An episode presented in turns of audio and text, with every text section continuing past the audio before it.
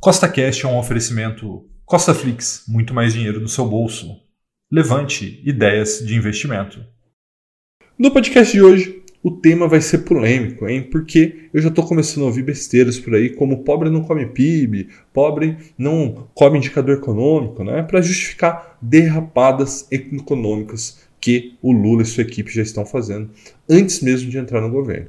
E para isso, eu vou te mostrar com dados nesse vídeo que sim, todos nós comemos PIB. Então, se você já gostou do tema desse podcast, segue o CostaCast aí na sua plataforma, pois teremos três podcasts por semana, sempre com o mesmo intuito, colocar mais dinheiro no seu bolso, tá bom? Então vamos lá.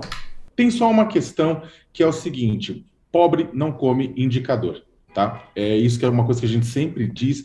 População pobre, trabalhadores não se alimentam de indicadores da economia.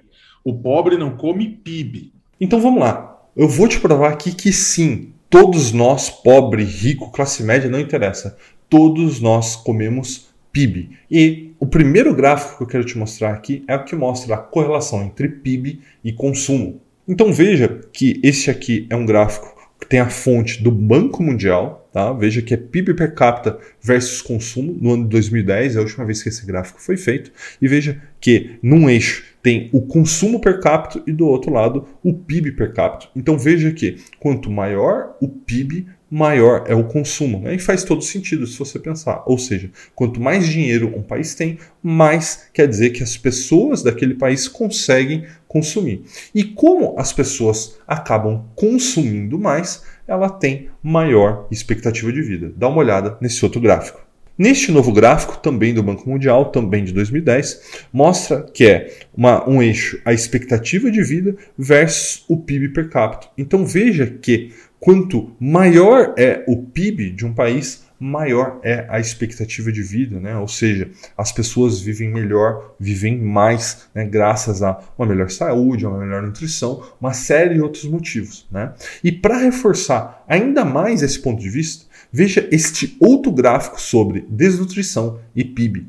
Este também é um gráfico de PIB per capita sobre nutrição, né, de 2010, também do Banco Mundial, e veja que existe uma subnutrição muito maior de um país com um PIB menor do que um PIB maior. Basicamente é, quanto maior o PIB, menor é a porcentagem dessa população que está subnutrida. Então, sim, quanto mais PIB, mais as pessoas consomem, quanto mais elas consomem, mais elas comem e dessa maneira menos gente passa fome.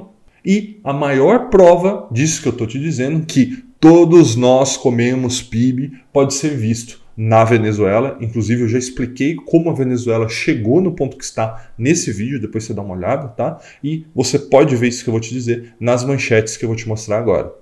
Veja o que fala essas reportagens. Né? Primeiro, sob Maduro, né, ou seja, sob a, o, o, governo de Nicolás Maduro, o PIB da Venezuela já caiu 83% e hoje a vida na Venezuela é muito difícil porque 94,5% da população vive abaixo da linha da pobreza.